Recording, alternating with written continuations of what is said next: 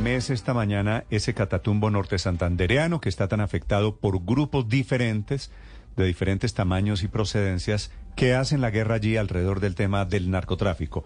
Es en el catatumbo donde sucede el ataque de esta madrugada del ELN. Allí se encuentra un periodista de Blue Radio, Cristian Santiago.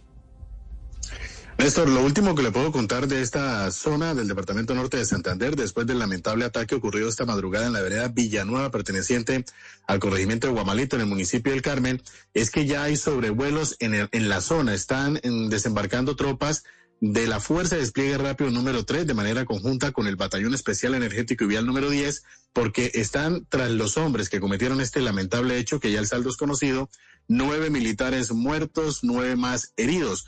Lo último que se sabe también es que a esta vereda ha ingresado personal de la Fiscalía del CTI, un grupo de la Dirección de Crimen Organizado, investigadores y criminalísticas del CTI que están adelantando los actos urgentes en este hecho tan lamentable ocurrido esta madrugada. Y le tengo un dato. De los en el mes de marzo nada más, las autoridades han logrado confirmar varios ataques en los que el ELN ha tenido responsabilidad. El 10 de marzo, tres policías del Grupo UNIR de Carretera resultaron heridos en un ataque con explosivos en la vía entre Cúcuta y Ocaña, muy cerca del municipio de Sardinata. El 16 de marzo, en un ataque en la vía hacia el municipio de Tibú, dos militares resultaron heridos.